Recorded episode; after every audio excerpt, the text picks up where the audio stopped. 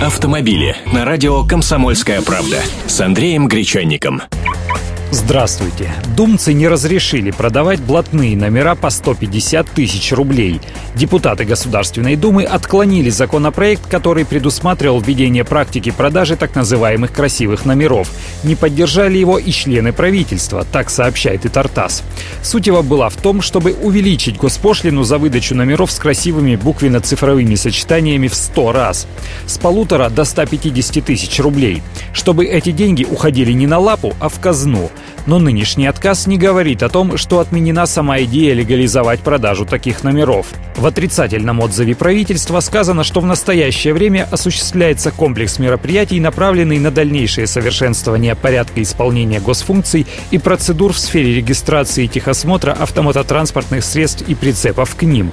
И здесь уже мы можем вспомнить, что Государственная Дума России уже одобрила в первом чтении законопроект, который разрешит водителям самостоятельно выбирать номера для своих автомобилей. А самые востребованные из сочетаний продавать на открытых аукционах, как это делается в Арабских Эмиратах, например.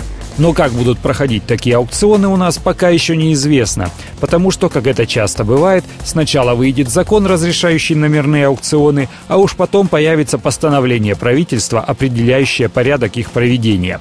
Пока же, напомню, номера выдают не с учетом пожеланий, а по мере очереди, но при этом номерной знак можно сохранить за собой в случае продажи машины, а можно и вместе с машиной передать новому хозяину.